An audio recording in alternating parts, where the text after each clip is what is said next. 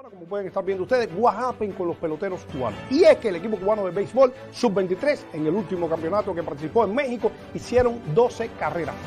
12 carreras y todas hacia el mismo lugar, hacia la misma dirección, hacia la frontera.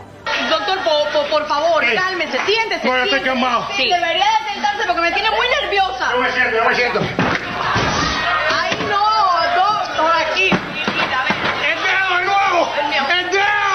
Para que entiendan un poco cómo funcionan las cosas en ese país, amigos míos, un deportista que llega con una medalla de oro a Cuba, esto es lo que recibe. Vean ustedes, ahí está.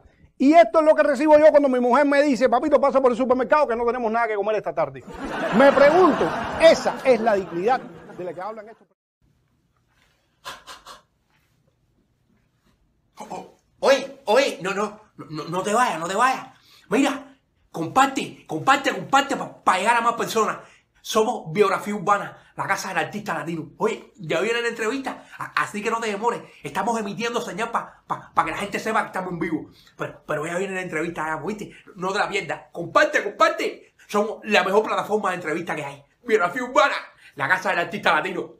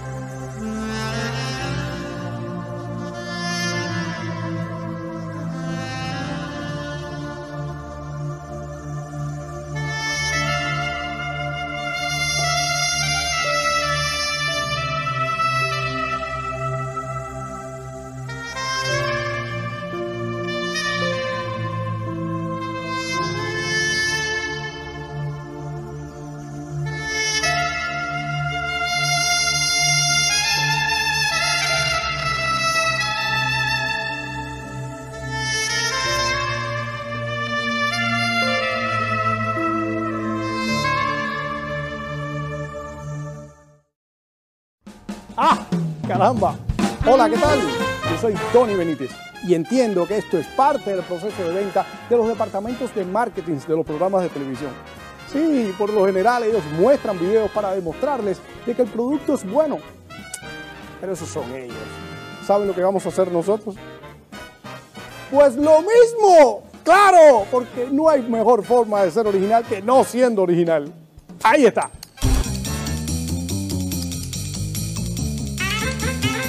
Un amigo mío en New York que me dice, Tony, ¿es cierto que en Miami tú caminas por las calles y te encuentras con un hermano tuyo en cada esquina? Le dije, no, no.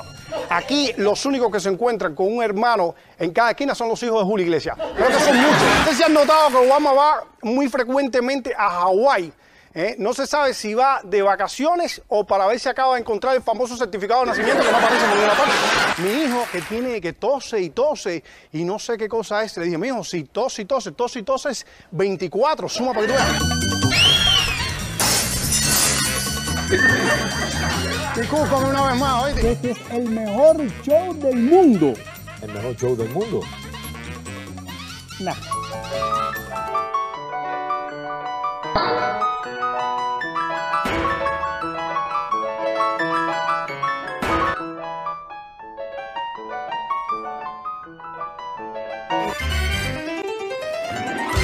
El leitmotiv del show será la comedia. La comedia cómica. ¿Por qué vendedor? Vendedor, porque vendedor, vendo de puerta en puerta. Vendedor de puerta en puerta. ¿eh? Para Carro. pintarse las cejas En en, el carro. el carro. A ver, mira cómo Exacto, funciona. vamos a ver. Esto funciona así, mire, mire. ¿Ve? Bello, lindo. ¡Ay, ay, ay! Las celebridades vienen a nuestro estudio, ¿eh? Y hablan, ¿eh? En nuestro show vamos a tener sketches de comedia. Doctor, Sí, tengo un problema. Hace seis meses que mi hijo nació y todavía no abre los ojos. déjeme ver. Amigo mío, aquí el que tiene que abrir los ojos es usted. Este niño es chino.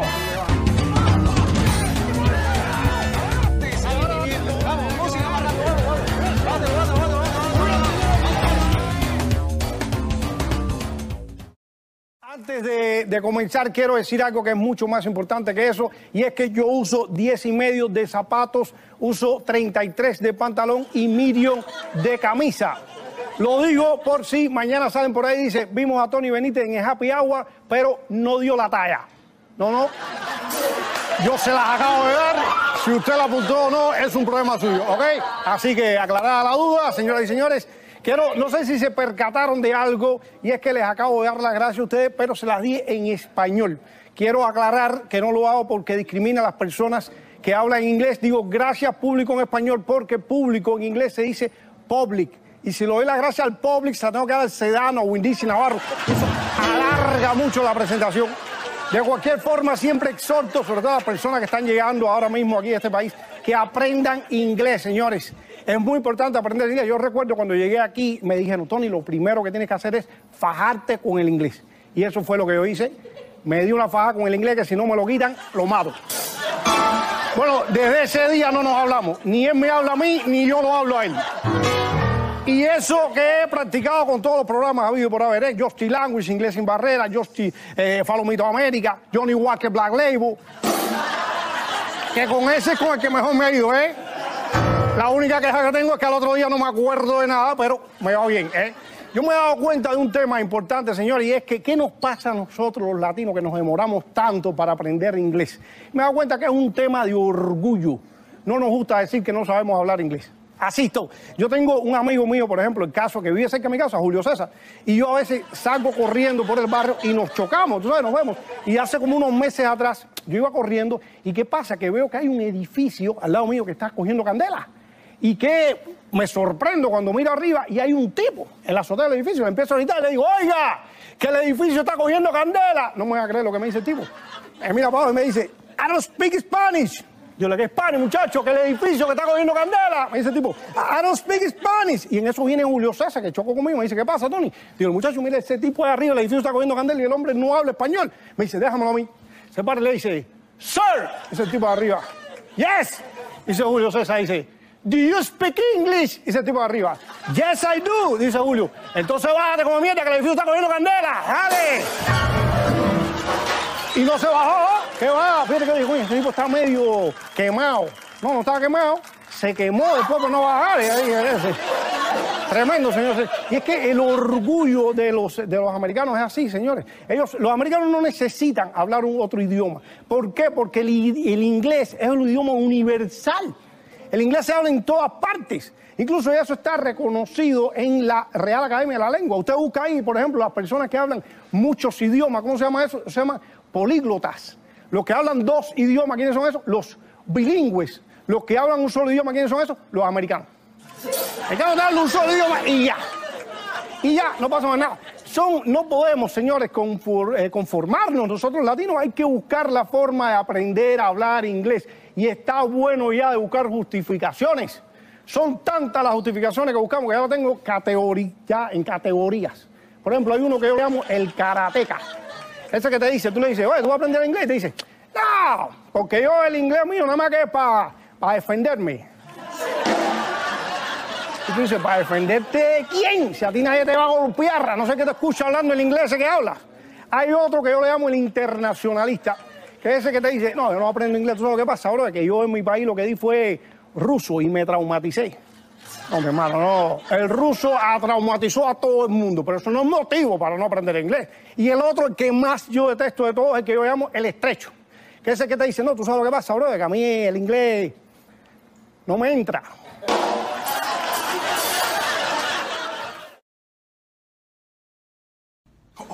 Oye, oye, no, no, no, no te vayas, no te vayas. Mira, comparte, comparte, comparte para llegar a más personas. Somos Biografía Urbana, la casa del artista latino. Oye, ya viene la entrevista, así que no te demores. Estamos emitiendo señal para que la gente sepa que estamos en vivo. Pero, pero ya viene la entrevista, ya, ¿viste? No te la pierdas. Comparte, comparte. Somos la mejor plataforma de entrevista que hay. Biografía Urbana, la casa del artista latino.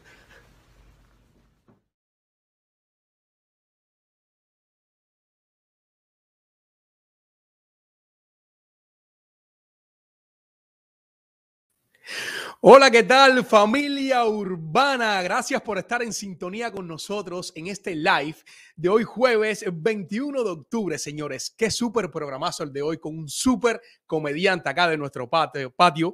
Eh, quiero aprovechar para darle gracias, señores, como en cada programa, a todas las personas que se han tomado su valioso tiempo para seguirnos en nuestras plataformas, como lo son YouTube, Facebook, TikTok, Instagram, Twitter. Eh, ya en la familia de YouTube, señores, somos 1.800 personas. Gracias de todo corazón. Señores, hoy cuento con el privilegio y la dicha de tener un súper comediante con muchos años de carrera acá eh, residente de Miami, pero no solo muchos años de carrera en el mundo de la comedia, sino también eh, como presentador de TV, como director, como escritor. Señores, es un privilegio para nosotros tener acá en Biografía Urbana a Tony Benítez.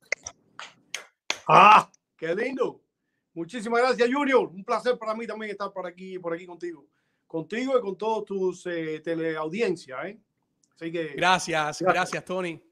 Gracias por darnos la oportunidad eh, de, de, tenerte acá en nuestra plataforma. Para nosotros es un privilegio, como lo dije antes, eh, una persona con tantos años de carrera, una persona con un dominio escénico espectacular, que de eso vamos a estar hablando, esa facilidad que tienes para, para sacar esa, esa cantidad de palabras que nos enamoran cada día que te vemos en los escenarios y en la televisión y en internet, que es la casa eh, últimamente de muchos artistas. Gracias de verdad.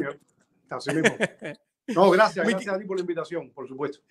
Claro que sí, mi querido Tony. Comienzo con una pregunta eh, que generalmente siempre suelo poner al final, pero bueno, en este caso la adelanté.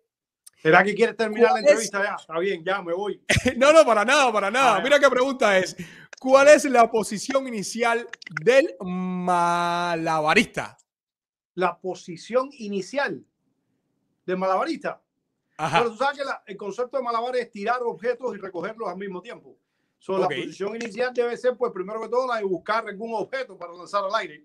Porque si no, no hay malabares. Ok. ¿Sí? que la gente tiene la, ¿eh? Sí, no, está bien, está bien. Es que tienden a confundir un poco, claro.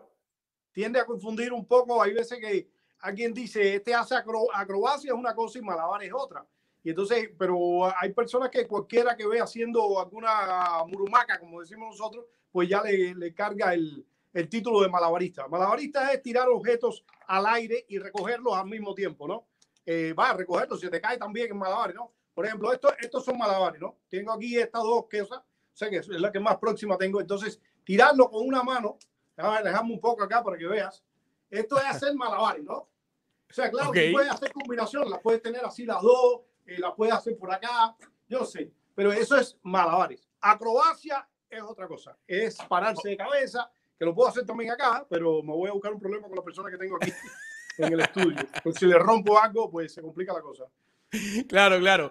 Oye, aprovecho y te pregunto también, eh, eh, ¿cómo consideras tú qué cualidades físicas y mentales eh, desarrollan el malabarismo?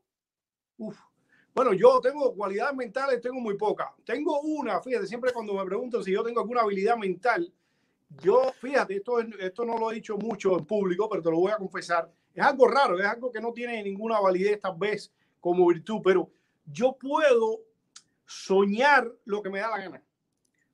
No sé si otra gente lo puede hacer, yo no sé si todo el mundo, o sea, si tú sabes que tú te acuestas y sueñas algo, ¿no? Te sorprende Exacto. la noche. Bueno, a mí no. A mí yo me acuesto y digo, hoy voy a soñar. Es como si fuera un Netflix. Yo tengo en mi cerebro una especie de Netflix. Entonces yo digo, hoy voy a soñar con, no sé, con Sofía Vergara. Ay, nunca ha pasado, ¿no? Pero en caso de que y yo me acuesto y sueño esa noche, va, lo que va a pasar sí, ya depende un poco de, la, de las circunstancias. Pero sueño lo que me da la gana. Eso es una cosa eh, que yo no se lo confieso mucho a las personas, mucho menos a mi esposa, por ejemplo, que llevamos ya 19 años pasados. Eso es un, bueno, ahora si ella está viendo la entrevista, pues probablemente se esté enterando, ¿no? Pero eso es una habilidad. Ahora, en respecto a lo de los malabares y la acrobacia, y eh, yo creo que sencillamente, pues, pues, el cerebro, me imagino que sí juega un factor tremendo. Hay, hay algunas personas que quieren ser inteligentes, he escuchado, ¿no? O sea, eruditos eh, chinos, que tú sabes que ellos son muy hay un, un, personaje, leí en una ocasión, que estudiaba piano eh, estudiaba matemáticas, él quería ser, es como una persona que estaba entrenando su mente, ¿no? Para ser cada día más inteligente, no sé para qué, porque él lo hacía todo. Entonces estudiaba piano, estudiaba música, estudiaba matemáticas, estudiaba idiomas, y entre esas eh, asignaturas que tenía, una era malabares. O sea, él tiraba objetos, cinco objetos, dice que eso desarrolla el cerebro también. Yo no sé, mi mujer dice que no, que yo no soy muy, pero, pero bueno, quién sabe. Bueno, y las personas se preguntarán todas estas preguntas que le he hecho a Tony, estas dos preguntas que le he hecho relacionadas con el mundo eh, del circo, del malabarismo. Es que Tony tuvo la oportunidad de ser formado de la escuela de circos eh, en Cuba. Eh, ese, ese, es tu, tu formación. De, de, ahí vienen estas preguntas que a mí me interesaban conocer un poco. Sí. pero antes de hablar de esta parte, quisiera preguntarte, preguntarte dónde naces, en qué barrio, cómo recuerdas tu niñez, esa niñez de Tony Benítez, con quién jugabas, cómo jugabas. Coméntame un poco de esto. Sí. Mira, yo nací en un barrio bastante noble, voy a llamarlo así, nací en Punta Brava, eso es un pueblito que, ese soy yo, mira, oh, Exacto. Wow. Ese, yo nací en Punta Brava, un pueblo muy pequeño que está en la afuera de, de La Habana, muy cerca de Santa Fe y de Bauta, para las personas, los cubanos que son de La Habana un pueblo, yo digo que es tan pequeño que se habla muy poco de él, tan poco que hay personas que han nacido y se han criado en Punta Brava y nunca han oído hablar de Punta Brava. Mira tú el nivel de, de, de, de, ¿sabes? de privacidad que tiene el pueblito. Pueblo pequeño, quizás una población de 3.000, 4.000 personas ahí. Y entonces, como es un pueblo en medio entre campo y ciudad, cerca de la ciudad, pero también del campo, pues uno crea también una actitud parecida. Entonces yo soy un poco así también soy un poco bucólico, soy un poco eh, noble en el sentido del campesino, aunque yo no, no trabajo en el campo, nunca lo he hecho nada mucho, ¿no? Pero sí tengo esa cosa, ¿no? De la nobleza esa de, de la persona que vivo. Digo yo, me estoy llamando noble yo. No sé si eh, los de que me conocen me considerarán igual, ¿no? Pero yo sé, mi, mi niñez fue así, fue una niñez bastante, eh, sí, un poco mm, mm, curioso siempre con las cosas eh, del arte, vamos a llamarle así. Eh, vaya, cosas que me ocurrieron, fíjate, una anécdota que el otro día estaba comentando, que mi, mi, padre me recitaba antes de irme a la cama poesías de Martí, ¿no? Porque yo creo que todos los niños en Cuba, los zapaticos de rosa y cosas así. Y un día él va a la escuela y le dice a la maestra que yo me hice un poema para que yo lo recite y eso a mí me, me, me mató, ¿no? Porque yo no quería. Pero me pasó una cosa muy curiosa eh, como anécdota, ¿no? Que él me dijo, le dijo a maestra, recítale ahí el poema que tú sabes de un poema de Martí, que era a mi madre, que decía, madre del alma, madre querida, son tus natales, quiero cantar, porque mi alma de amor henchida, aunque muy lejos, nunca se olvida de la que vida me hubo de dar. Eso era un poema por ahí un poquito más largo, pero había una parte, y aquí donde viene la anécdota, que, la, que decía, el poema decía, a Dios yo pido constantemente para mi, para mi madre vida inmortal porque es muy grato sobre la frente sentir el roce de un beso ardiente que de otra boca nunca es igual. Fíjate, me acuerdo, ¿no? Y la maestra, cuando terminó mi, yo de decir el poema, que yo estaba complejado y no quería decir ese poema en el matutino, la maestra mira a mi padre y le dice, usted está loco, ¿cómo ese niño va a decir semejante cosa? Y mi padre se quedó también como diciendo, pero ¿qué cosa es esto? ¿Pero qué fue lo que dijo, no? Un poema. Y entonces le dijo, pero ¿cómo un niño revolucionario va a decir, a Dios yo pido? Y entonces mi padre le dice, pero es un poema de José Martí. Y la maestra le dice, como si es de Camilo Cienfuegos. Aquí ese niño wow. va a decir ese semejante poema. Y a mí me, fíjate, lo que es la inocencia también, a mí me gustó que la, la actitud de la maestra, ¿eh? porque yo no quería recitar el poema en matutino, yo estaba complejado, ¿no? Decía, Ugh". y entonces ese día fue muy feliz para mí, pero como la anécdota quedó, mi padre siguió recordándome, a mí, recordándomela, a mí nunca se me olvidó. Y siempre me pareció ahora que hago un análisis del salvajismo, de las estupideces y las imbecilidades que hemos vivido en Cuba, pues siempre se me quedó como una anécdota interesante en mi vida, ¿no? Um, claro. Pero bueno, respecto a tu pregunta, esa, esa, es mi infancia también, un poco de jugar en los barrios, en el barrio descalzo, a veces eh, pelota, con... O sea, es un pueblo muy rico porque era eh, estas cosas que la actividad pasaba afuera, en la calle, claro. en, en, la, eh, tú sabes, vamos hoy a empinar papalotes o vamos hoy a jugar trompo, jugar bola, jugar eh, pelota eh, fue, fue una, una, cosa así. O sea, Tony, ¿en qué momento, en qué momento de tu vida eh, viene ya un poco más adentro lo que es el deseo por, por hacer comedia, por hacer reír? Eh, ¿En qué parte de tu niñez comienzas a despuntar con esta pasión? Mira, yo me he cuestionado eso después que ya uno es, es- es un poquito alto, grande, grande en el sentido de tamaño, no de grandeza artística.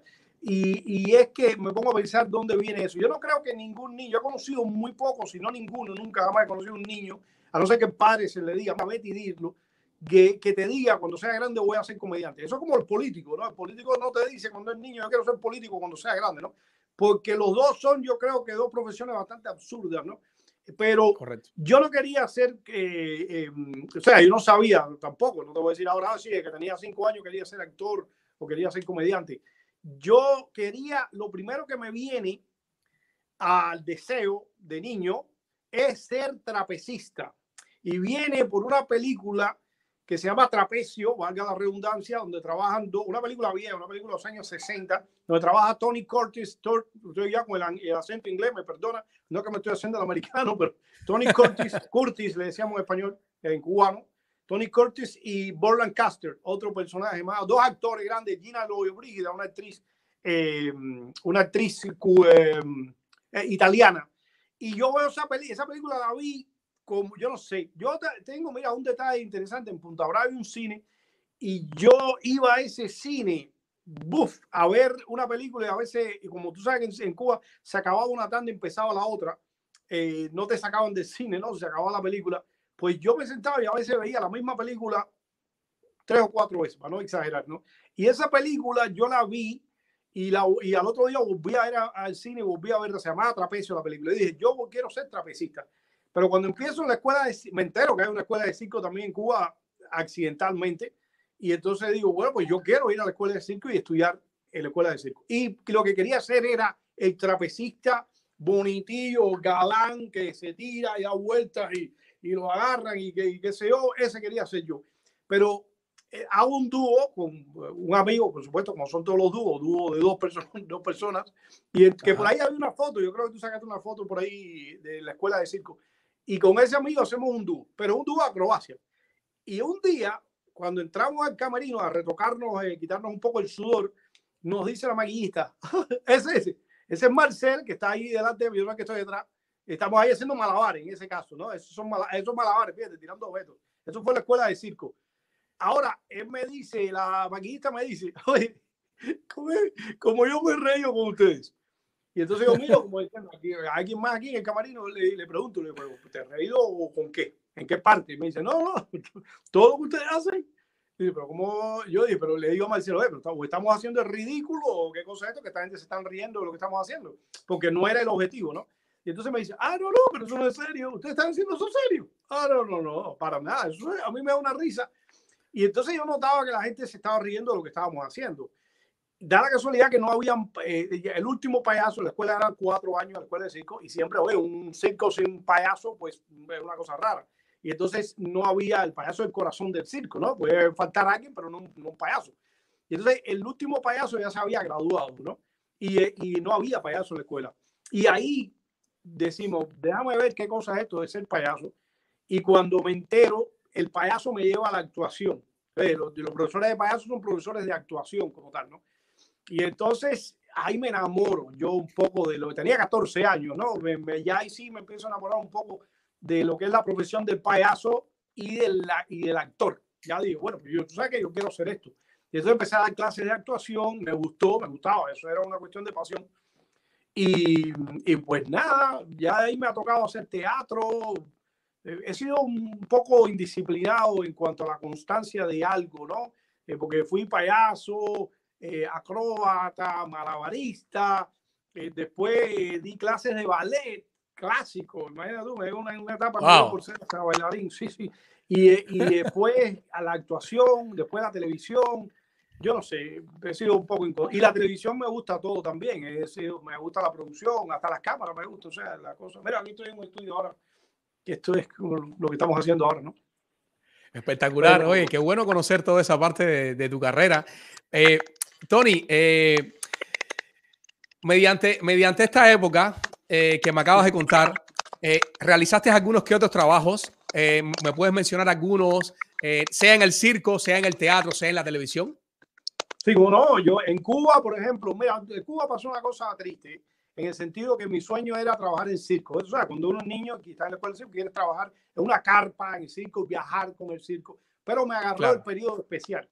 O sea, yo me gradué en el año 91 en la escuela de circo. ¿Qué pasa? El año 91 estaba fuerte Cuba. Entonces las carpas, eh, eso fíjate, no había petróleo, no había gasolina para transportar los circos. Y entonces pasó algo interesante. Los que teníamos número de circo, pues dijimos, "Eh, esto hay que transformarlos y ahora hacerlo para que quepan en cabaret o en teatro o en cosas, ¿no?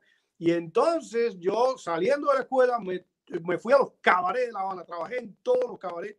Estuve dos años en el Copa Room del Hotel Rivera haciendo ahí de todo. Había un director, Luis Alfonso, eh, ah, no recuerdo ahora, qué pena, pero un director muy, yo creo que mu- muy inteligente. Y entonces nos dijo, ¿qué hacen ustedes? Y yo le digo, bueno, hacemos un dúo de malabares. No, no, no, no, no. ¿Qué más hacen ustedes? Y nos explotó, pero de una forma muy agradable, porque nos puso a hacer comedia. Ahí entro un poco yo en lo que es ya la cosa de la comedia hablada, ya no el payaso, sino eh, ahora voy a interactuar con el público, voy a hacer chistes aquí con el público, lo voy a tratar de entretener desde un punto de vista ya un poco más de comediante.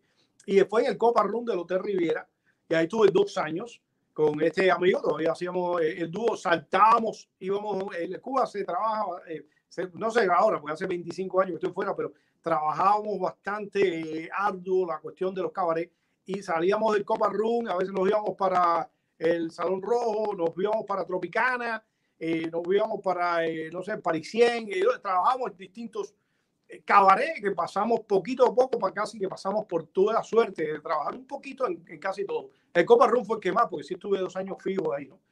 Eh, Después de ahí eh, hice un poco de teatro también en Cuba, eh, te- un poco, porque yo salí para acá, para los Estados Unidos en el 94, o sea, estaba yo, tenía 21 años, eh, Claro. también era joven, ¿no? O sea, en ese tiempo, y no tenía tampoco, eh, pues bueno, pues tiempo de experiencia, ¿no? Pero sí ya me gustaba mucho el teatro, me gustaba eh, bastante, ya te digo, hasta la cosa del, del ballet y todo, me metí en eso también, ¿no? So, No, es, que- es que, es que uno como artista, eh, bueno, yo te cuento también, yo, yo estudié actuación en Cuba, que es lo que me apasiona, es lo que me gusta, y, y también me enfrenté en muchos momentos a clases de ballet. Eh, recuerdo que hace poco en, en el grupo de teatro en el cual yo estaba, que se llama Teatro de la Villa, al cual le mando un fuerte abrazo eh, a, a todo su elenco, a su dirección, que en Guanabacoa. Eh, ahí tuve la oportunidad de desarrollar un, un payaso que se llamaba Pachango, y ese payaso, tú no sabes cómo yo lo extraño, Tony, cómo yo lo extraño, un, un payaso súper eh, pintoresco. Y, y tuve la oportunidad de hacer muchos cumpleaños también eh, allá en Cuba, trabajando con el payaso. Y, y bueno, ya cuando salí de Cuba, no lo pude desarrollar más. Pero espectacular, hermano. Es, es algo bien que recuerdo con mucho amor. mi respeto si hiciste cumpleaños, porque ah, yo los cumpleaños, yo lo- lo- no sé cómo hacerlo, eh, porque tú sabes que hay, o sea, el payaso de circo, el payaso de teatro, tiene rutinas. Entonces, cuando yo hice payaso, o sea, me llamaba en Cuba, me decían, oye, tú eres payaso, oye, tú puedes ir a la fiesta de mi hijo. Y entonces decía, sí, pero no sé qué hacer ahí, ¿eh? Y entonces, pero me llevaban a, los, a, los- a las casas de los embajadores, porque entonces ahí como te pagaban un poco con, eh, con otra cosa, no que me pagaban por dólares. Yo eh, hemos comentado acá que nos pagaban a veces, no sé, un día nos dieron una botella de ron, un cinto, un pantalón. Yo no sé si los embajadores eso ya nos tenían o le tenían dicho que no nos podían dar dólares. Y entonces íbamos a estas fiestas de las casi muchas casas estas de embajadas en Cuba, pues las visitábamos. Que también pasaron cosas mm, tremendas, ¿eh? Pasaron cosas, anécdotas que hay hasta anécdotas media tristes, media humor negro. Fíjate, hubo una, un payaso, amigo nuestro que era de la escuela de circo, era muy jovencito él, y entonces fuimos a hacer una actividad y lo llevamos. Lo digo, "Ay, quiero ir con ustedes. Mira, esto te voy a contar. ¿Qué le pasa a ese muchacho? En medio de la función, él padecía de ataques de epilepsias. O sea, que Wow. empiezan a dar convulsiones. Y, Sí, y exacto. ese muchacho, en medio de la función, nosotros asustados, porque éramos, bueno, éramos muy jovencitos, le da un ataque de epilepsia al muchacho y entonces lo agarramos medio que actuando para que los niños no se asustaran. Y entonces, Wow. "Ay, ¿dónde está? Entre la payasada que se yo, y entonces me lo llevo lo acostaron en una cama, le pusieron, era que alguien sabía y le ponían algo en la, en la boca para que no se mordiera la lengua. Y enseguida se le pasó, ¿no? Él se tranquilizó eh, y, y todo, no pasó nada. Nosotros salimos y terminamos la, la función, pero cuando salimos y le preguntamos a los niños, bueno, los niños estaban ahí, los niños querían, mira tú esto, humor negro, te digo, los niños querían que volviera a salir ese payaso y hiciera lo mismo que había hecho. Porque como había tenido convulsiones Ay, y cosas, claro. eh, no, no, eh, te digo, yo, fíjate que decía, "Ay, Dios mío, qué cosa es esto. Eh, yo, lo, yo lo quería ya, eh, vaya, y ahí pasaban, pasaron cosas tremendas en, esa, en esas aventuras. Pero por eso te respeto Exacto. por eh, si hiciste cumpleaños, porque uno aprende mucho de eso. Muchísimo. Este, este, oh, eh, fíjate que yo a veces aquí hago funciones porque me llaman y me dicen, "Oye, tú puedes venir a un lugar y, hacer fu-", y tú te encuentras de todo. Pues te puedes encontrar Exacto. cuando te llaman a una casa hacer una función, te puedes encontrar que hay, una, hay casas aquí que son un teatro, ¿no? Que tienen un stage, tienen un micrófono y tú haces tu rutina. Pero hay, que, hay lugares que es una cosita así. Exacto, exacto. No, no, sé. entonces en- empieza a entretenernos, ¿no? Y Exacto. yo- aquí trabajé con un payaso que era el hijo de Chorizo. Chorizo y, y, eh, en Cuba había un- unos payasos muy famosos en la televisión que era Chorizo y Choricito. Chorizo, el viejo, Roberto Torres, que además ha ido ante la revolución, tenía circo, que los hermanos Torres, era un payaso genial. Eh, Wow. de hecho, fíjate que ya adulto, fíjate tú, te cuento esto también como anécdota, la, la cómo esa gente manejaba el escenario. Eh, Chorizo, ya como estaba muy mayor y ellos hacían acrobacia, la acrobacia antes, en el tiempo de antes, del trapecio, no tenían malla. Tú, tú visto, la, los trapecistas tienen Sí, una sí. malla, ¿no? Correcto Bueno. para seguridad. Bueno, en esa época no había, había un tipo de vuelo, eso le llaman vuelo de pájaro. Hay un vuelo de pájaro que no usan malla. Ellos ponen unos Wow. en el piso y se tiran y si te caes, te caes y te das un golpe, no, no te mata. a Claro, claro. Tienen su, su maniobra para esquivarlo, pero te da unos golpes tremendos. Entonces, esos artistas de circo viejo se daban muchos golpes en las piernas. Entonces, cuando llegaban a una edad, tenían dolores en las piernas, cojeaban, o sea, eran dolores tre- tremendos. Y el médico le decía, mira, no tienes nada. Iban al médico, no tenían nada, no tenían artritis, no tenían artrosis, no, lo- lo- pero le decían, "Eh, son re- el resultado de la cantidad de golpes que tú te has dado durante toda Claro. tu vida. Y Chorizo cojeaba, ¿no? Pero fíjate, en cuando él salía a hacer el acto de payaso, nadie notaba que él cojeaba, porque con cada paso que él daba, él, él agarró una, eh, una técnica que y eh, nosotros nos maravillábamos con él, porque él agarró una técnica que con cada movimiento, él decía una palabra a los niños, la cosa decía, a ver, ¿dónde está todo el mundo aquí que no lo veo? Y daba el otro paso. Y a ver, porque yo no veo, y daba el otro paso. Y entonces con eso de a ver, y empezaba a buscar así, iba caminando y tú no notabas que el tipo... Que, que Toda la atención estaba en el rostro, en lo que estaba expresando. Exacto, utilizaba el, el- lo que pudiera decir, ¿no? El handicap, la, el problema que tenía lo usaba a su favor. Y Claro. entonces era una cosa, yo decía, este es un maestro de la escena, este hombre le da aquí a cualquiera, ¿no? Un joven no se le paraba al lado de él. Y entonces, eh, cuando llegué aquí, conocí al hijo de él, que estaba aquí, eh, creo que vivió en Puerto Rico, y entonces me dice, enseguida me dice, ay, Tony, si mi padre me hablaba de ti, porque nosotros lo íbamos a visitar a su casa para escuchar anécdotas. Y entonces me dice, vamos a un cumple vamos a hacer cumpleaños, vas a ganar dinero aquí como un loco en los cumpleaños, porque se gana plata en los cumpleaños, ¿eh? te pagan uno y vas a uno, dos, tres, cuatro en la, en la noche o el día. Así es. Mira, muchachos, cuando fui, había que pintar carita y decirle a los niños, a ver, los niños aquí, vengan para acá. Yo no sabía nada de eso, sabía hacer malabar y acrobacia y hacer una rutina, ¿no? Eso era otra cosa, era otro arte, que es una maravilla los que manejan eso. Yo invité a la fiesta de mi hijo dos payasos que me quedé fascinado con ellos. Dije, tienen un control de la escena, son actores maravillosos. El payaso dicen que es el actor más completo por el hecho de que tiene que saber. El actor tiene que practicar todo, tiene que practicar su, su cuerpo, su técnica, eso mismo, los malabares. Chaplin, que era un monstruo, ¿no? Eh, En ese en buen es. sentido de la palabra. O sea que Chaplin hacía malabares que no, no necesita, porque un actor que tire tres pelotas ya es suficiente y quedaba un poquito con un bastón. Con un No, Chaplin hacía malabares serios, tiraba cinco pelotas. Una vez yo lo vi en un behind the scenes esto que ponen y yo decía, pero ¿para qué Chaplin hace semejante cosa?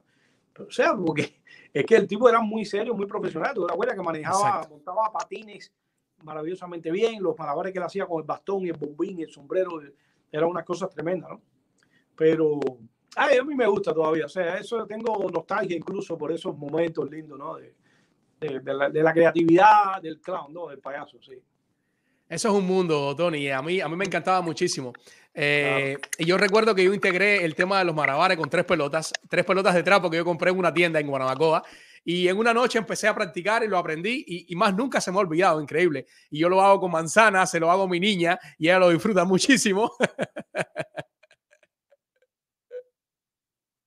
No, pierde un poco de práctica cuando estás. Yo ahora que conseguí unas pelotas, eh, una tienda que, que se que rebotan en el piso, y el otro día un amigo fue a la casa que hacemos, hacemos cosas, él es del circo también, era del circo en Cuba, que es actor también, y entonces eh, nos pusimos a practicar y ah, yo perdí un poco de habilidad, o sea, de tirar seis pelotas o cinco, eh, pero las cosas esas no, no sé, no, yo me siento eh, con vaya, un poquito de práctica porque lo que no se practica. Había un dicho entre nosotros siempre, mira, la- el ensayo, la práctica era una cosa sagrada, porque había un dicho que decía, si tú dejas de practicar un día, tú te lo sientes. Si dejas de practicar dos días, se lo siente el público. Y entonces, Wow. Sí, era, era mucho rigor, el circo, el ballet, en los, eh, de cualquier cosa que sea, bueno, un deportista, un deportista de alto rendimiento, sabe lo que significa el rigor de- del ensayo. No, eso, eso es sagrado, ¿eh? Eso, si no, lo- si no tienes esa fuerza para hacerlo, ni te metas, ¿no? Porque Así es, no, así es. mi querido Tony, tengo un segmento de saludos acá y tenemos un saludo, un saludo para ti de alguien que te quiere muchísimo. Después de, de ese saludo vengo eh, con una cartelera y después de la cartelera vengo con un segmento que se llama Talento Urbano, que tenemos hoy a un super músico, un saxofonista, eh, Roilán Vázquez, que tenemos acá invitado en el programa que nos va a deleitar con su música. Pero antes quiero ponerte este saludo y que tú me digas que- qué tal, cómo te sentiste con él. Así que tenemos listo saludo, Iván. Rueda saludo para Tony Benítez. Hola papito, aquí mandándote un mensajito. Muchos besitos por mediación de la plataforma Biografía Urbana. Deseándote que la vida siempre te traiga muchas alegrías, que siempre hagas reír a aquellos que tanto te quieren, pero sobre todo que sigas haciendo reír a los loquitos de este hogar que te están esperando. Eh, nada, mi amor, disfruto tu entrevista, te queremos mucho. Gracias por ser tan, tan lindo con esta familia. Gracias por ser tú. Eh, y nada, espero aquí en la casa que tienes que fregar los platos. Bye, mi amor. ¿Cómo es eso? Yo sabía que el bombazo venía. Oye, ha dado algo tremendo porque mi mujer, para que saque en cámara. tremendo. Y mira, tú sabes que siempre, aunque tú no lo creas, uno dice, bueno, qué sorpresa le ha dado si la ve todos los días. Tú sabes que se dicen cosas que nunca se dicen. Esto es como cuando es tu cumpleaños o tu cosa, ¿no? Y te escriben una postal. Eh, es emotivo para mí que me digas esta cosa porque como no tenemos tiempo, mira, mira la hora que es y yo acabo de terminar también de trabajar a veces lamentablemente eh, la vida es, ardua, esta vida es, es dura, ¿no? Eh, y por esa parte, ¿no? De, de pasar tiempo con tu familia y eso, y a veces, so, bueno, muy bonito, gracias, Johnny. No, no, yo agradezco muchísimo a tu esposa por habernos ayudado con este súper saludo para ti. Así que muchísimas gracias por aportar este súper saludo. Tony, te invito a disfrutar de esta cartelera y después del segmento de talento urbano. No te me vayas para seguir conversando. Tenemos algunas que otras cositas más para, para dialogar en esta noche de biografía urbana. Señores, y damos paso de esta manera a la cartelera urbana. Y quiero recomendarles el podcast del Frangio del Show en vivo por YouTube lunes, miércoles y viernes desde las 8 pm con temas a tratar diferentes cada día. Y el sábado con un playlist al estilo de Fraño, señores. Frangio, el del show. Tienen que seguirlo en sus plataformas. En Paseo de las Artes, en el área de microteatro, pueden disfrutar de obras como Mi joya más preciada, El armario, Por culpa del amor, con la pantaleta bien puesta. Un último café. Aurelia y Cordelia, señores. Señores, y mañana, mañana se estrena El Caballo en cine, señores. Así que pueden ir a disfrutar en el Teatro Tower de esta cinta El Caballo. Eh, va a haber dobles funciones y va a haber dobles funciones cada día, señores. Así que usted tiene que estar presente en el Teatro Tower para poder disfrutar de esta cena que Tony forma parte de ella. Así que más adelante vamos a estar hablando. También si usted no está acá en, en Miami y quiere disfrutar de la película desde cualquier lugar, puede conectarse por la página www.elcaballopelícula.com, señores. Una película genial. Eh, de la mano del director Lilo Vilaplana y producida por Vilaplana Films. Señores, y ahora damos paso a un segmento que me encanta titulado Talento Urbano. Hoy con Roilán Vázquez. Señores, un extraordinario músico que tiene la habilidad, el don de dominar el saxofón. Lo mismo que el alto, el, el barítono. Señores, es un arte y la música es espectacular. Gracias, Roilán, acá en Biografía Urbana.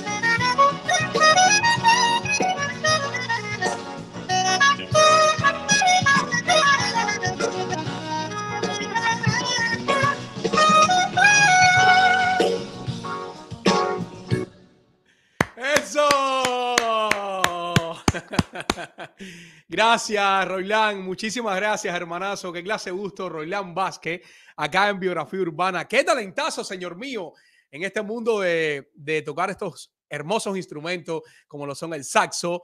Eh, lo he visto tocar también la flauta. Eh, y quisiera conocer un poquito este saxo que estás tocando, que e, es la primera vez que veo este saxo, señores, se lo, se, se lo aseguro, bien pequeñito. Cuéntame un poco de este saxo, Roilán. Bueno, como tú sabes, eh, hay de todos precios, ¿no? Eh, pero este saxofón, específicamente de saxofón, es de una compañía de aquí de la Florida. Es de la Florida, eh, llamada Victory Music. El saxofón se llama The Growling Sax y, y es una compañía bien, bien nueva. Y entonces Dios me ha dado la, la, la, oportunidad de ser artista de esta compañía. Entonces, esto es un instrumento que realmente es caro. Wow. Eh, eh, va por los 2.400, 2.600, pero hay algunos que, que, son baratos, ¿no? Pero bueno, para la calidad del instrumento lo vale. Claro que sí. Roilán, cuéntame, ¿cuántos años de carrera ya? Bueno, empecé, bueno, si llamamos carrera desde que empezamos a estudiar, a los 10 años empecé a estudiar, eh, ya tengo 42 años, eso que ya van unos cuantos años, unos cuantos añitos, ya son 32 años ya de carrera. Eh, estudiando, machacando, dándole, dándole, y bueno, aquí estamos. Oye, coméntame un poco cuáles son los instrumentos de viento que dominas. Eh, ¿Solamente saxo o, o, o, también, ahorita mencionaba la flauta? Sí, eh, bueno, el saxofón es mi instrumento eh, principal. Principal. ¿no? Okay. En, en, Cuba, pero bueno, al llegar a los Estados Unidos, pues tuve la, la obligación, diría yo, eh, por cuestiones de trabajo, eh, empezar a estudiar un poco la flauta, un poco el clarinete, y bueno, ahí me mantengo, ¿no? Entre la flauta, clarinete y saxofón. Y bueno, pero el saxofón, bueno, toco cuatro tipos de saxofones diferentes, que bueno, cada uno de ellos necesita eh, que se le dedique un tiempo, ¿no? Y bueno. Exacto. Oye, coméntame, coméntame un poco acá en Miami, eh, ¿dónde te presentas, Roland? ¿Dónde podemos disfrutar de tu música para aquellas personas que, que le interesen poder disfrutar de este súper talento que tienes? Mira, eh, hasta hoy en día he estado básicamente tocando y siendo parte de otros grupos, ¿ya? Como solista, eh, no todavía no he hecho mi carrera como solista, pero ya viene, ya viene. Este, ahora mismo llevo ya más de 16, 15 años con un grupo cristiano llamado New Wine. Eh, llevo mucho tiempo con ellos. Aquí eh, toco saxofón, pero también soy, eh, hago parte de los arreglos musicales. Soy arreglista, eh, llevo muchos años haciéndolo. y bueno, también he tocado con muchas bandas locales. He hecho muchos conciertos en vivo, fiestas privadas.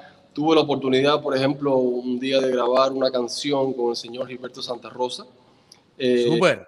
Eh, fue un disco muy especial, ¿no? Porque me, yo no estaba supuesto a grabar esto y me llamaron de emergencia y fui, lo hice, le encantó.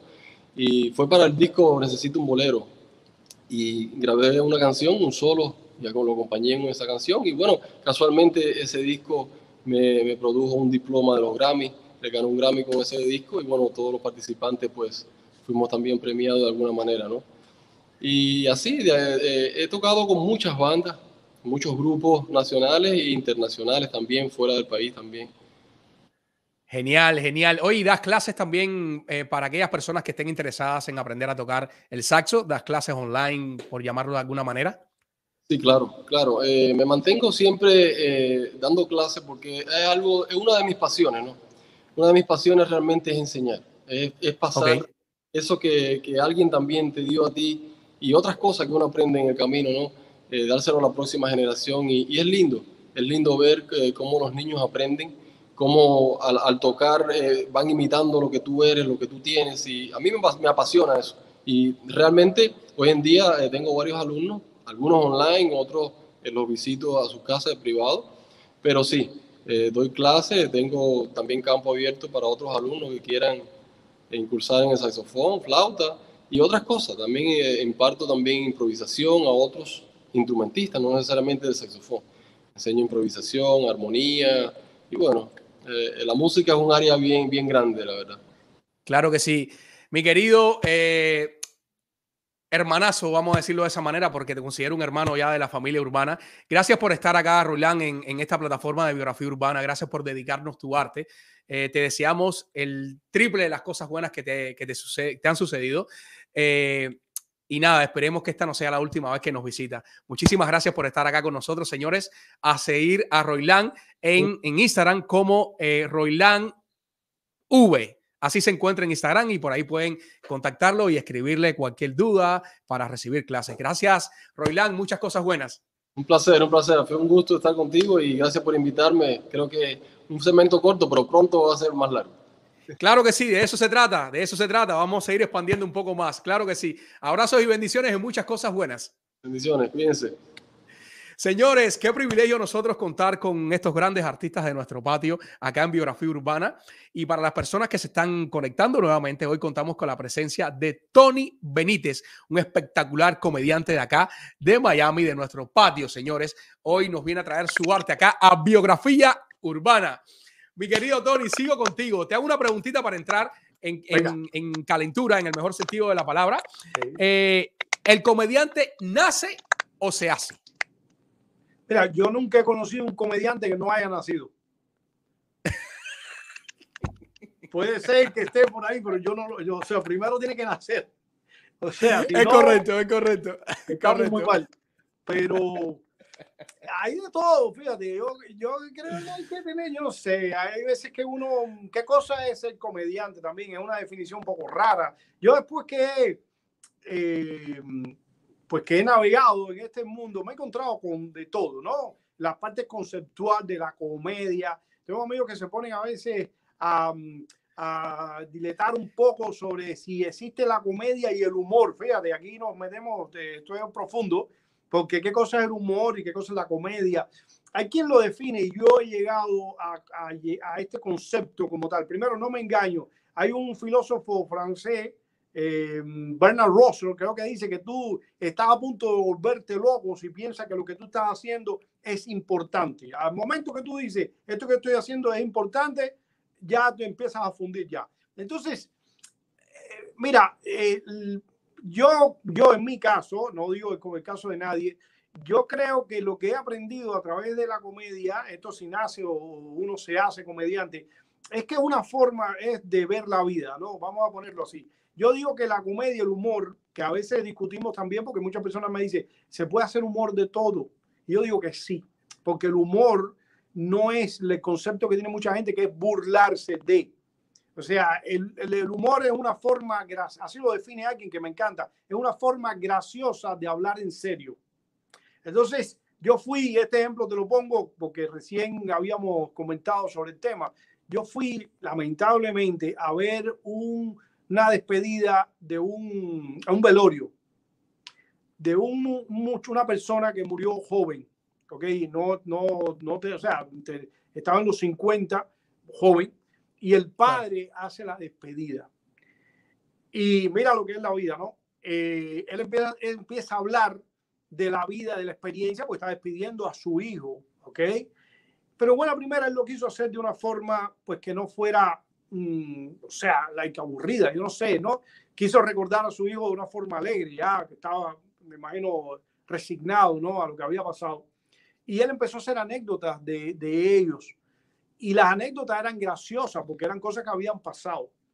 Y de buena primera, todo el mundo, dentro de los llantos, el llanto que había, la tristeza que había, el dolor que había ahí, empezó a reírse, ¿no? De la anécdota que estaba contando él de, de su hijo.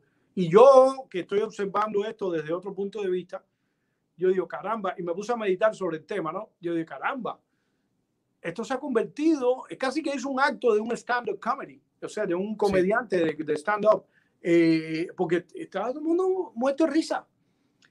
Oh, por eso te digo, no quiere decir que, que se te haya ido el dolor, al contrario, cuando incluso lo recuerdas así, después para y dice, caramba, eran tantos momentos alegres y lo hemos perdido y no lo vamos a volver a tener, pues te entra más tristeza todavía. Pero el acto de hacer reír en ese momento, pues tú lo puedes considerar como un acto de comedia, ¿no? La gente estaba riéndose, esa es la historia, ¿no? Entonces, ese claro. siempre es, yo siempre digo que es una forma solamente de, de, ver la vida, de así.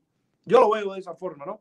Y entonces he aprendido que todo todo, me ha ayudado incluso hasta en los momentos duros de mi vida, en los momentos tristes, en los momentos traumáticos, pues ver la vida de otro, en otra forma. A mí, por lo menos, me ha resultado, ¿no?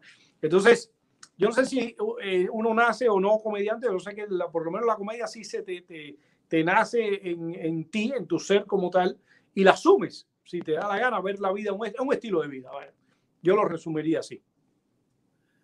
Me parece bien, me parece bien. Y ahorita hacías alusión a algo y no quiero eh, sí. alejarme mucho para, para tocar este tema.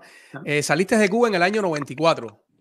Correcto. Pero no eh, llega, llegaste eh, directamente acá a los Estados Unidos. Fuiste, bueno, fuiste a territorio americano. Estuviste un año en la base naval de Guantánamo. Coméntame un poco, Tony, de, de esta experiencia de estar con casi 3.000 y tantos cubanos reunidos. ¿Cómo conviviste en este momento? Háblame un poco de esta experiencia. 33.000 cubanos.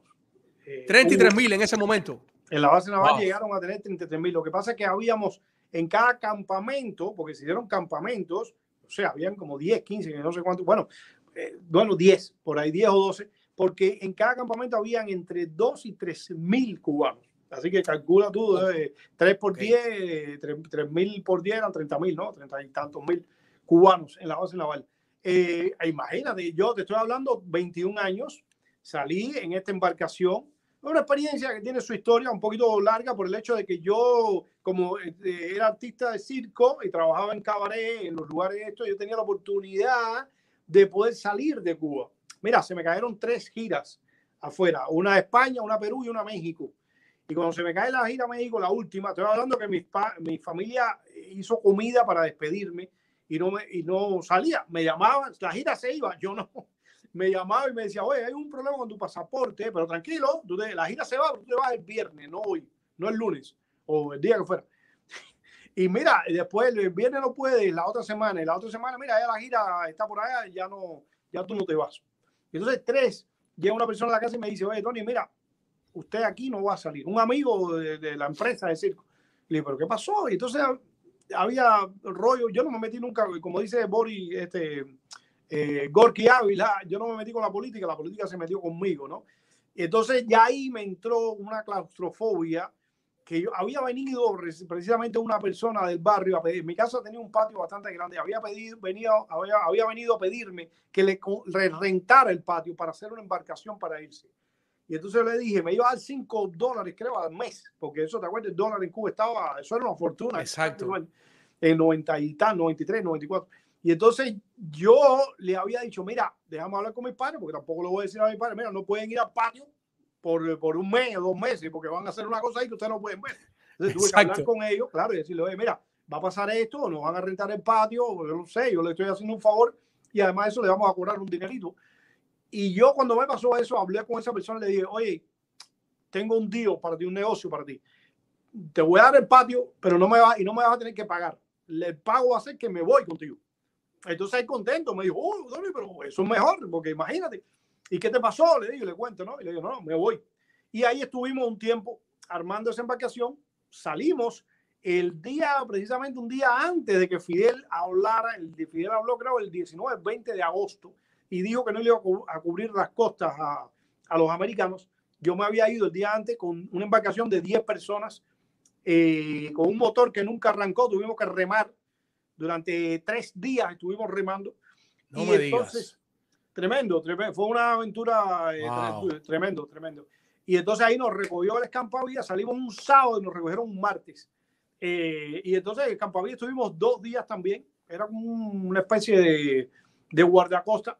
Estuvimos navegando por Cuba, no sabíamos con el, la brújula, no nos ubicábamos y es que estaban recogiendo a más balseros. Nosotros preguntábamos, eh, pero ¿por qué hay tantos balseros en el agua? Y, después, y nos enteramos en el mar de que habían abierto las costas. Entonces ahí nos llevaron Mm. para Guantánamo y qué te cuento, estuve un año en Guantánamo.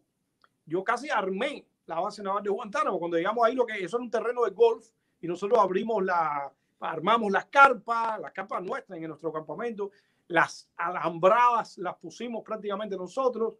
Eh, y que te, ahí hicimos un show que le pusimos zapatazo, nos fue muy bien, gracias a eso pudimos vivir un poco.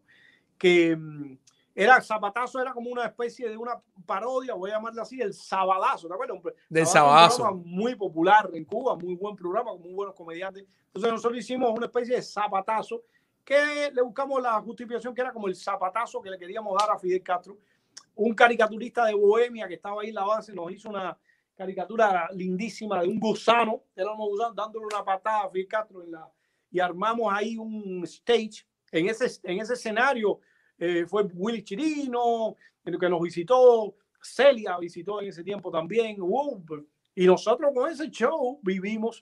A mí me pasaron cosas muy bonitas, porque después que llegamos aquí a Miami, una vez en un supermercado me llama alguien, nos reconoce y nos dice, yo quiero tirarme una foto con ustedes y darle las gracias. Más que la foto, esto. Me dice, les doy las gracias porque gracias a ustedes yo pude soportar lo que fue la base naval de Guantánamo. Ustedes nos hacían reír para que tú veas lo mismo que tú estabas conceptualizando de que no se puede, lo que vamos a hacer, lo que hacemos nosotros, los que hacemos entertainment, es divertir a la gente. La gente necesita eh, desconectarse por un lado. No lo es. sacralicemos mucho. Eh, yo voy por ahí al lugar y yo digo, bueno, cuando antes de salir, digo, yo tengo que hacer divertir a esta gente. La gente tiene que divertirse porque esta gente tiene que desconectar. Y entonces, eh, vamos para allá. Eh, lo demás es eh, eh, cosas que no tienen nada que ver con nada, ¿no? Pero esa fue la experiencia de Guantánamo, fue buena, ya te digo. eh, yo salí de Cuba y yo siempre digo que mi objetivo era llegar a los Estados Unidos. Nunca llegué, me tuve que quedar aquí en Miami. Pero. sí, porque aquí lo que te, aquí luego te encontraste, pues una especie de. Yo digo que Miami es la, la ciudad más al norte que tiene Cuba, ¿no? Pero rico, ¿no? Porque te encuentras también con, pues, pues, la nostalgia también te ayuda un poco, ¿no? El sufrimiento a tener esta cosa, el calor humano cubano, ¿no? Es, es un complemento, un complemento que digamos Complemento. que tiene de todo un poquito, un Exacto, combo. de todo un poquito, exacto. Nada de Mi, perfecto, mi querido pero- Tony, y en el tiempo que estuviste acá en, en la base, ¿siempre eh, tenías esa corazonada de que ya estabas en Estados Unidos, de que ibas a llegar, o habían pensamientos de que te podían virar? Mira, había una tortura ahí, en el sentido, cuando tú llegabas a la base naval de Guantánamo, eso lo puedes preguntar a todos los que pasaron por allí. Lo primero que hacían era, antes de bajarte del, del escampavida, ese barco que era como un crucero militar, por supuesto, llegabas a la base y había una señora, siempre recuerdo, porque tenía un acento, hablaba español, pero con un acento americano, ¿no? Y te decía así, con ese acento te decía, lo primero que te decía era esto, ustedes nunca, nunca, nunca van a viajar a los Estados Unidos.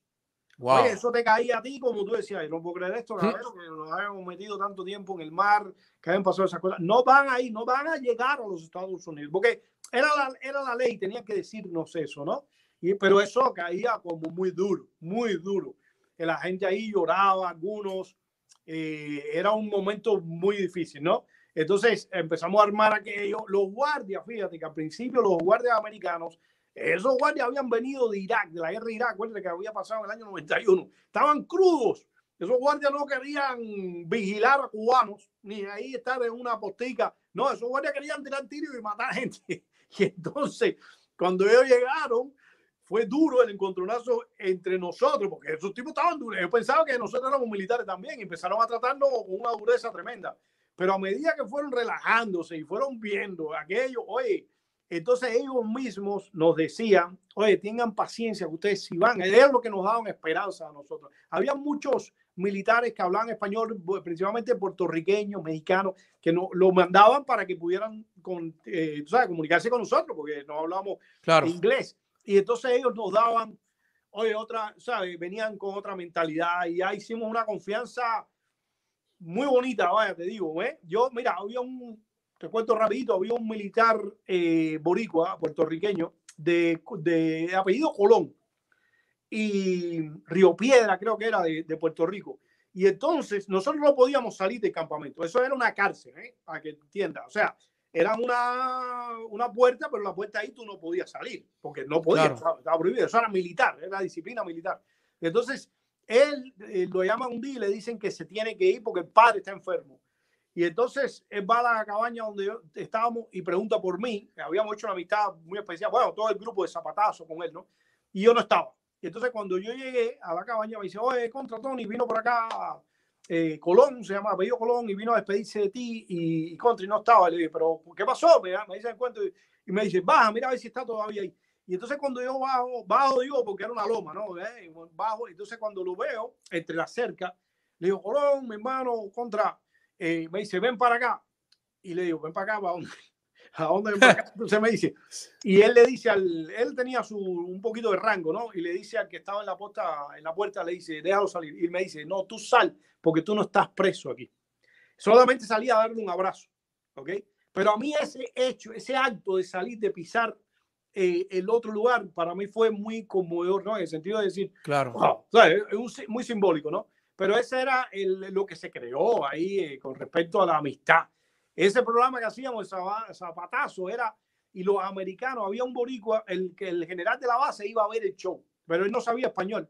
Y entonces el boricua me decía, joder, Tony, tipo este, bro, no me deja disfrutar el show porque le tengo que traducir todo lo que ustedes dicen. Y entonces imagínate, entonces decía, ¿qué dice? ¿Qué dice? ¿Qué dice? Le preguntaba a Guardia. Entonces él tenía que estar al lado de él traduciéndole todo lo que nosotros decíamos. Pero fue muy una experiencia, mira, dura, sí, por supuesto, porque vimos eh, muchas cosas, ¿no? Eh, raras allí y qué sé yo, pero estoy, pasando aquí porque me están mandando textos. Pero, pero al mismo tiempo fue una experiencia, en ese aspecto fue una experiencia, yo le llamaría interesante, para no decirle bonita, porque, pero fue una experiencia muy interesante, sí. Guantánamo. Oye, gracias, gracias por contarnos toda esta experiencia. Hay muchas personas conectadas acá. Eh. Por ejemplo, aquí hay un mensaje de Dacheli que dice: Tony Benítez, para nosotros es Cheito. ¿Dacheli es mi sobrina? No, no sabe. Exacto, está conectada Dacheli Doval Fonseca y Ah. pone Cheito, su tío Cheito. Es mi, es mi- mi sobrina, imagínate tú, Dacheli. Ah, qué linda. Bueno, te, te cuento que tenemos personas conectadas desde Guanabacoa también. Se conecta Claudia Lazo. Eres un artista completo. Eh, también ponen por acá Rosa María Fernández, mi querida esposa, siempre apoyando. Eh, bravo, eh, excelente entrevista. Gracias a todas las personas que han puesto mensajes acá para mi querido Tony Benítez. Tony, al fin llegas a Miami, automáticamente comienzas a hacer tu arte o te enfrentaste a diferentes trabajos como todo emigrante. Mira, claro, me enfrenté como todo inmigrante. Incluso cuando llegué aquí hice trabajitos. La verdad que el salto fue bastante rápido. Yo agradezco mucho. Me pasó una cosa, fíjate. Cuando llegué aquí había un grupo de teatro, mm, bueno, existe todavía, que era el grupo de teatro Prometeo, que funciona en el, en el Miami Dade College. Y entonces yo enseguida hice contacto con el grupo Prometeo. Teresa María Roja, una excelente profesora de teatro, era un, una leyenda aquí en esta ciudad, eh, de- ha tenido muchos alumnos, incluso con premios Pulitzer, gente que están en Broadway, en Hollywood haciendo películas. Ella ha sido la maestra de ellos y tuve la oportunidad de tener, eh, de ser eh, alumno de ella. E inmediatamente, no llevaba aquí, yo creo, ni seis meses, empecé a dar clases con ella. Claro, clase, no estoy haciendo no teatro que pudiera yo vivir del teatro o de la televisión, pero haciendo teatro con ella, me dice, hicimos Yerma, que nos dirigió eh, Albert- Alberto Alonso, eh, me dice el que estaba haciendo la escenografía, me dice, ¿quieres trabajar conmigo en un canal de televisión? Eh, que era el WPBT, el canal 2 de aquí en Miami, que es un public, una televisión pública. Le dije, no, no, dime qué es lo que tengo que hacer ahí. Y entonces me dijo, es que escenografía. Y le dije, voy, mañana estoy ahí. Y entonces empecé inmediatamente a hacer escenografía en el canal 2. Esa fue una experiencia maravillosa. No, no la, yo sí vivo un poco el momento de lo que estoy haciendo y trato de disfrutarlo. Pero ahí hice cámara y porque como no había mucho que hacer un canal público, entonces ah, tú tenías un estudio, es como esto, tenías un estudio para ti. Y entonces Claro. eh, me, daba, me daba la oportunidad un poco de hacer, aprender un poco de cámara, un poco de, de dirección, de, de cámara, de, apre- apretar teclas y cosas. Y empecé a entrar un poco y ver lo que era la televisión aquí en los Estados Unidos, así de esa forma. Ahí estuve cuatro años, que eso sí lo lamento, me parece que fue mucho tiempo. Me pagaban bien, muy bien, pues, para, para la época, no para hacerme rico millonario, pero me pagaban bien. Y luego ya de ahí, pues, ya no me desubiqué nunca más, no me desconecté nunca más de la televisión, gracias a Dios. Me fui a Telemundo, he pasado por todos los canales. Yo he trabajado en Telemundo, Univisión varias veces, trabajé, hice cosas en Sábado Gigante, fui productor de creativo de Gordy la Flaca. eh, ah, bueno, el último show que tuve en Telemundo en Univisión se llama eh, el News Café hasta el año pasado. Eh, yo no sé, luego caí en los canales locales de acá también. Eh, América TV, Mega TV, tuve un programa, una de las cosas que pusiste es un late night que tuve en el canal 8, el, el que era Caracol en ese tiempo, eh, de, de, los colombianos. Pero este he hecho, bueno, gracias a Dios, he tenido la, tuve, hice radio, que me faltaba esa, tenía esa, esa cosa pendiente, con Radio Martí, trabajé en Radio Martí también, un productor que me dio la oportunidad también, Luis Leonel León, hacer televisión ahí, y Viñoli eh, Fuente Viñoli me llamó y me dijo, hay una propuesta de radio, ¿quieres? Le me faltaba esto y lo hice y lo disfruté mucho también. Eh, pero bueno, mira, te digo la verdad, a veces yo me quejo porque esto es una lucha, tú tienes sueños, tú quieres hacer más siempre, tú sabes. Y eso Exacto. es normal en el ser humano. Ahora, tú estás haciendo esto, tal vez tú dices, bueno, yo quiero ahora que primero tal vez te pones metas, ¿no? Bueno, yo quiero llegar a tantos seguidores, yo quiero mejorar estos segmentos. Tienes un programa muy bonito, aprovecho para decírtelo, y muy bien Gracias. conceptualizado. O sea, estas cosas que he visto hacerte aquí la, en esta hora, eh, me parece que tienes un programa muy bueno. Eh, pero bueno, tú me imagino que tienes metas yo quiero ir más. Pero al mismo tiempo, yo a veces le digo a mi mujer, eh, precisamente le digo, ahora quiero hacer esto y quiero hacer aquello. Y me frustro cuando tú no lo haces, pero me dice, oye, alégrate, como quiera que sea, has tenido lo que tú has querido, ¿no? A niveles, pero he tenido mi show, varios shows, he tenido show mañanero de, de, de morning show, como le dicen acá, ¿no? He tenido un late night, tuve un programa para mí de, como si fuera un late night americano, que fue fragmento ese que tú pusiste en Caracol, me dieron una gran oportunidad y dos productores, eh, Roy Mayer y, y, Carlos Martínez Sterling, eh, me dijeron, ven para acá, vamos a hacer este show con banda, con bailarines. Y ¿sabes? La, después de todo, claro. cuando tú luchas y vas así, yo creo que la vida te da sorpresa, ¿no? Es trabajar, trabajar y trabajar. Mi padre decía cuando eh, ponte a trabajar porque el que trabaja mejora y el que mejora compite. Entonces, el secreto, yo cuando a veces estoy un poco deprimido, porque todo el mundo caemos en cosas así, ponte a trabajar. Trabajar en algo, mejora algo, ponte a hacer ejercicio, o ponte a leer, o ponte a estudiar, o ponte a estudiar música, o no sé, algo a, que te aporte después al final, ¿no? Pero ha sido bien, ha sido una aventura muy bonita, ¿no? Y todavía estamos no, acá. Y todavía, eso te iba a decir, exacto, y falta mucho por recorrer, porque Tony Benítez... Eh, vaya, lo que tiene para, para, exportar a su público es mucho. Es una máquina de comedia, Tony Benítez. Tony, tengo un segundo saludo para acá de una persona eh, que te quiere muchísimo. A ver, seguro que, que quiso llegar este, este, saludo y sé que te va a encantar. Tenemos listo saludo, Iván. Rueda segundo saludo para Tony Benítez. Ay, mi madre. He ensayado esto no sé cuántas veces. No sé ni cómo salga, pero bueno, tenía que formar parte de esta sorpresa y la sorprendida fui yo porque pensé que era artista, pero nada, el artista de la familia eres tú. Pero bueno, aquí estoy, una reloja que no puede faltar en este día para ti. Aquí estoy para fajarnos por la esquinita de la mesa, la mesa rota, la madera, ¿te acuerdas? Donde siempre vencía yo. Besos, te quiero. Sala bien, cuídate mucho, te quiero. Un beso grande y un abrazo. Oh. Esa es mi hermana. Me han matado, ahora sí me han matado aquí con esto tú. Eh, no, te Hace... digo, me han, ahora sí me tocaste y, y, y, ahora te respeto también a ti, bro, porque has hecho un trabajo tremendo. Yo pensé que esto iba a ser una, una, entrevista más y ha sido una entrevista muy, muy querida. Lo voy a guardar también. Mi hermana, ella hace esa anécdota. Yo no veo a mi hermana desde que salí de Cuba, para que tenga una idea. Y entonces a mí me toca wow. mucho porque después eh, que pase el tiempo, pues tú empiezas a sensibilizarte más y más y más y ves que están pasando los años. Mira, mi sobrina que la dejé, eh, bueno, esa sobrina que me habló anteriormente, que es su hija, yo no la, no la conocí, su hermana, no. que era un poquito mayorcita, la dejé en, la, en, la, en el coche, fíjate tú lo que tenía meses, ¿no?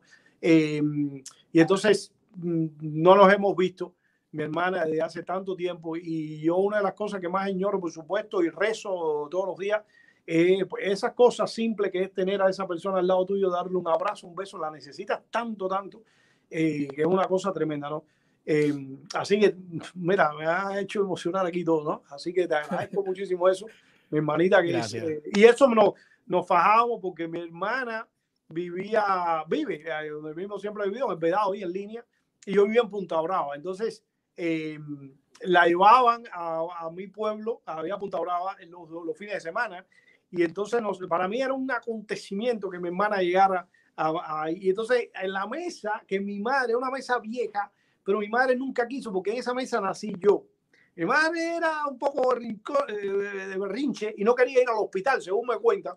Y entonces, Wow. parida ya con una barriga de nueve meses, que no voy, que no voy, que no voy. Empezó a dar a luz, rompió la fuente, como le dicen, y la comadrona dijo, acuéstate en la cama, en la mesa, porque es donde único tengo la altura para yo poder... eh, eh". Y entonces en esa mesa nací yo. Esa mesa mi madre sufrió para poderla botar y tenía un hueco en la mesa. Y ese hueco, así en una esquina, había un huequito que sacamos el dedo, de una mesa de madera, ¿no? Viejísima. Y entonces mi hermano y yo nos fajábamos porque hueco, eh, hoy te toca el hueco a ti, mañana el hueco. Mira por un hueco, cosas. ¿Dónde ha llegado eso? No, Pues se quedó esa anécdota entre mi hermano y yo con la mesa de hueco. Pero, oye, gracias, eh, Junior. Te agradezco de todo corazón este momento que me ha hecho vivir acá, eh, de todo tipo, ¿no? Hemos hablado, hemos hecho un poco de recuerdo y al mismo tiempo me ha emocionado también. Así que, gracias, mi hermano, gracias. Para, para nosotros es un privilegio. Agradezco mucho a tu hermana por, por haberse tomado su tiempo en habernos enviado este saludo. Eh, tengo por acá un pequeño juego de, de fotografías, Tony. Ok. Eh, van a salir varias imágenes que van a durar en, en pantalla alrededor de unos 10 segundos eh, cada imagen. Y entonces quisiera escuchar qué significa cada una de estas personas para ti en una palabra. Tú la vas viendo y me vas diciendo, Tao. ¿En una Tao, palabra? Tao. Sí, en una palabra, resumidito, o en dos palabras, como tú quieras. Cada imagen que vaya saliendo. ¿Tenemos listo, eh, Iván? Rueda imágenes para Tony Benítez. Uf. Eh, un patrón a seguir. Gran amigo. Una leyenda también a seguir.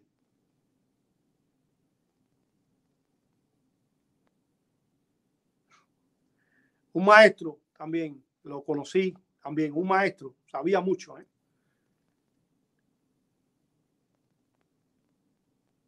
Consuelito, también una guía a respetar, a respetarle esa escuela de esa época. ¿eh?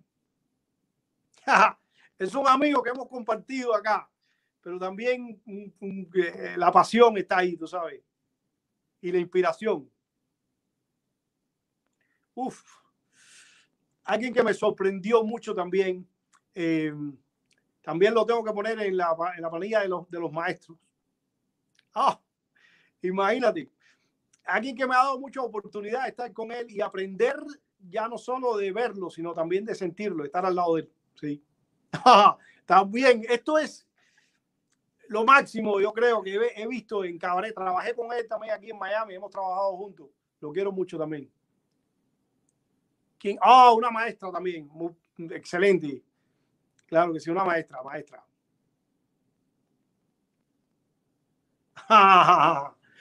Yo creo que eso es, yo diría que es el, la- hoy día la, punta de la cima de la comedia, eh, Duerme.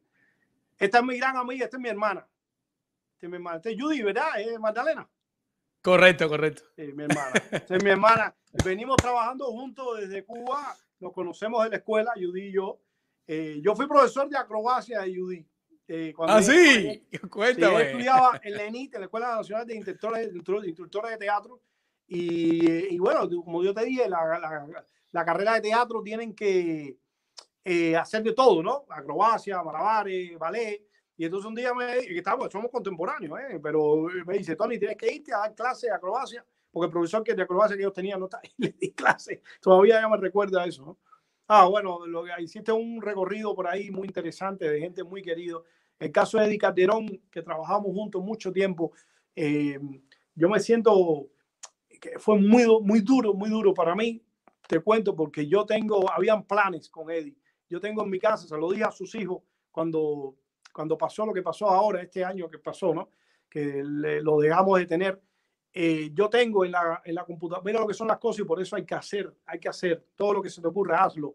Yo tengo en mi casa, en la computadora, files, un file, uno, tengo varios files guardados y uno tenía el nombre de él, que eran planes que teníamos. Hicimos un show juntos, Eddie Calderón y yo, que se llama La Barca de Calder- de Calderón, en el Canal 41. Yo se lo produje, lo escribía, eh, lo planeamos todos juntos. Un gran talento, quizás el talento cubano más grande que, que- que lamentablemente quizás no lo pudo, la oportunidad no se le dio toda, ¿no? Como era un, una- era un niño, Eddie, pero era un tipo con un talento natural increíble. Y Guedes me sorprendió una vez, me pasó eso, me ha pasado dos veces. Pues Guedes, imagínate tú que yo los, los, eh, los cuentos en las fiestas en Cuba, pues ponía los Álvarez Guedes, era como un ente así. Y un día nos vimos en un gallery, un gallery hopper que le decían en Coral Gables, o sea, los viernes de fines de viernes, creo los fines o los primeros, no recuerdo, cada mes se hacía una, le decían gallery hopper, porque tú ibas saltando, hopper de saltar de galería en galería y veías obras ahí. Y él le gustaba mucho. Y yo iba ahí los viernes y un día yo no lo conocía y yo trabajaba con Fernando Hidalgo. Aquí hacía un show y hacía comedia. Y Álvarez me toca por detrás y me dice, oye, a mí me gustó mucho lo que usted está haciendo. Eh, usted es muy buen comediante, me dice, y que me dijera él eso, que no era, era un tipo que te decía lo que tiene él de comediante, era como muy sincero, ¿no? Y eso a mí me, yo me quedé, yo no sabía ni qué decir, yo quedé así, esto es, esto es de verdad, tú, tú me estás haciendo un chiste. Me decía, no, señor, me gusta mucho, venga para acá. Y entonces ahí nos hablamos y nos conocimos, no tuve la oportunidad de esa con Me pasó con él y algo parecido me pasó también con Reinaldo Miravalle, también que vivíamos, éramos, vecinos aquí en Miami. También vivíamos, yo vivía en Oviedo y él vivía ahí en Galeano, en Corregueos también. Y también no, me vio una vez, ahí fue como lo conocí. ¿no? Yo corriendo por el barrio, me llamó y me dijo, haga, Tony. Hicimos una linda amistad ahí, sí. Ay, genial, genial. ¿Qué, programa más bonito tienes y qué, qué, bueno, qué buen rato me has hecho pasar. Oye, para nosotros es un placer y casi entrando ya en los minutos finales, me gustaría saber, eh, Tony, ¿crees que a un humorista le cuesta mucho más ponerse serio y que le respeten su vida personal?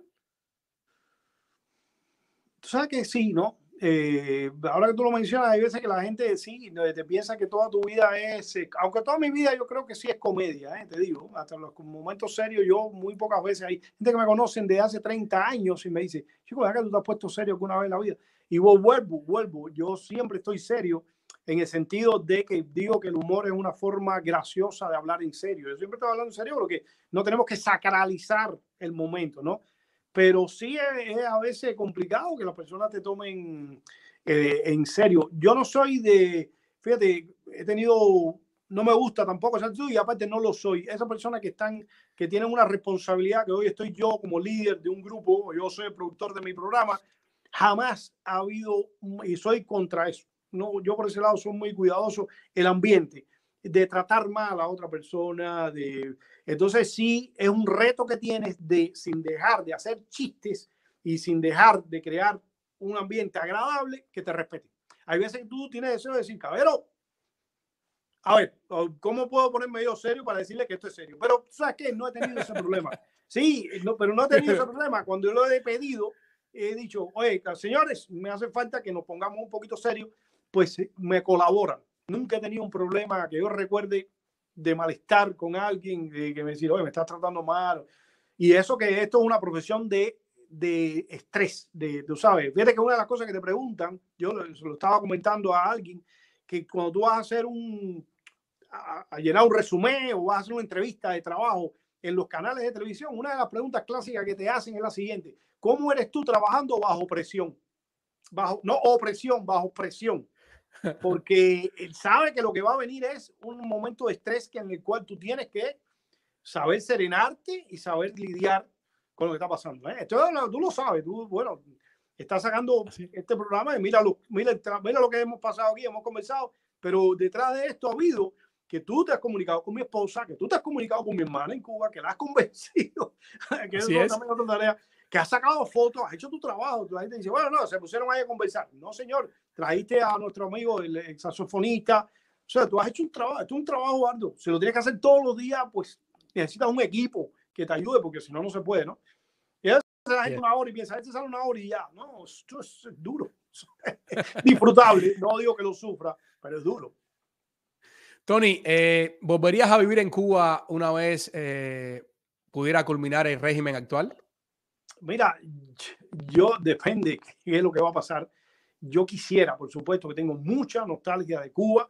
Yo quiero respirar Cuba. O sea, eh, este, acuérdate que lo peor que le pasaba a los griegos era lo que ellos le llamaban el ostracismo. Los griegos no te mataban cuando te condenaban, te, te, te llevaban, tú sabes, te botaban de tu país, te obligaban a exiliarte. ¿no? Eso es lo peor que le puede pasar a un ser humano que te arranquen de tus raíces, de donde tú te enamoraste por primera vez, la música, la comida, del el olor de tu pueblo, de, tu, de la hierba, de tu, no sé, son cosas que se te quedan, ¿no? Eso se te quedó en tu ADN.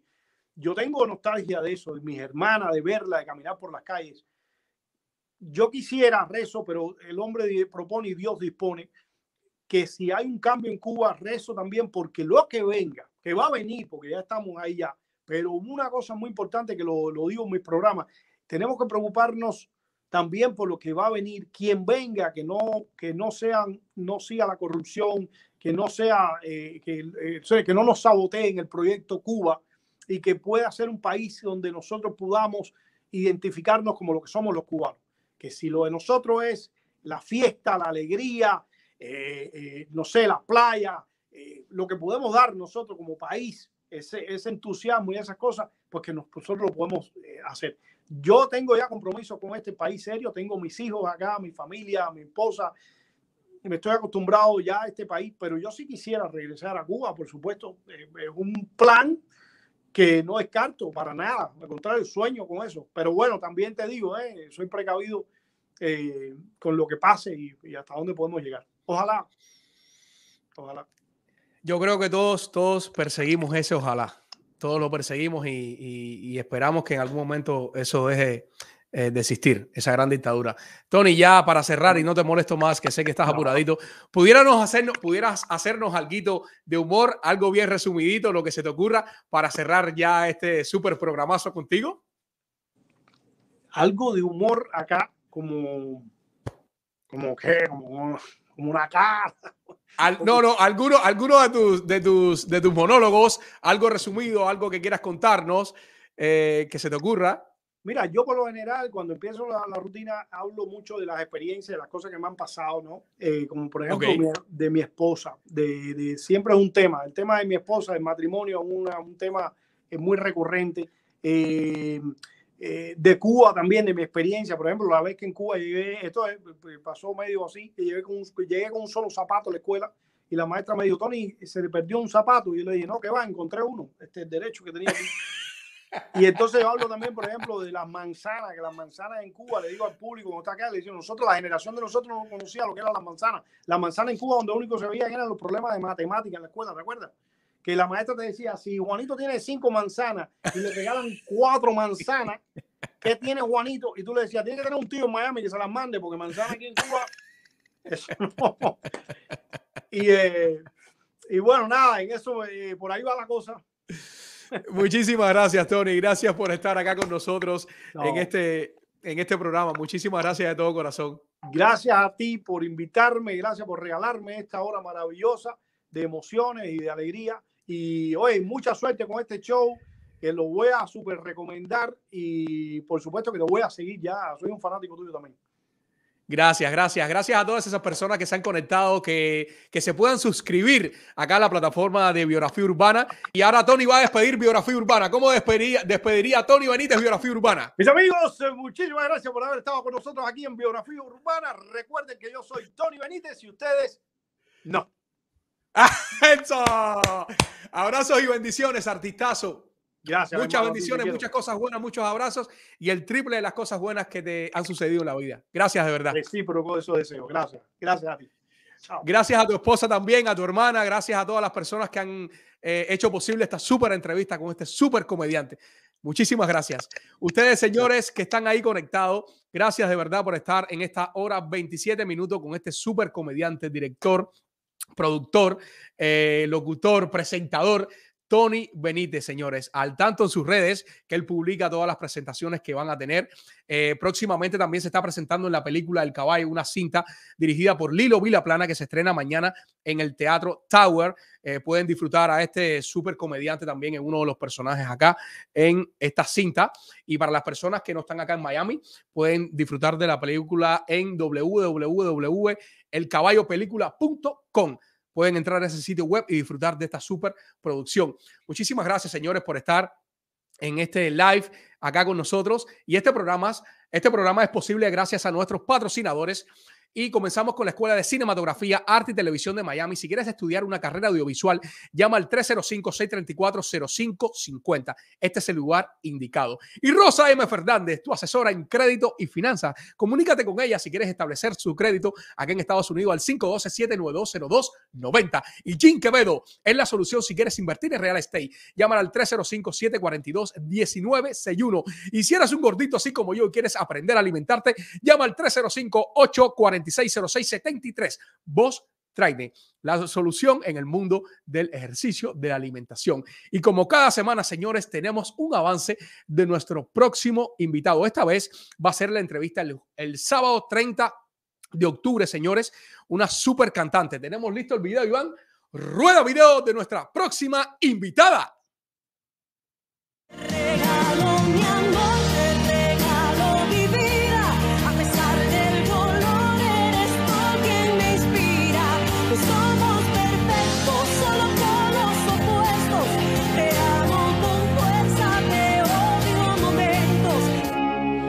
Vas a quedarte y te juro que esta vez voy a cuidarte. A nuestra historia le hace falta una segunda parte. Aunque nos digan que eso nunca sale bien. Estas mujeres a ti te quieren robar. No es tratar de ganar. Se ofrecen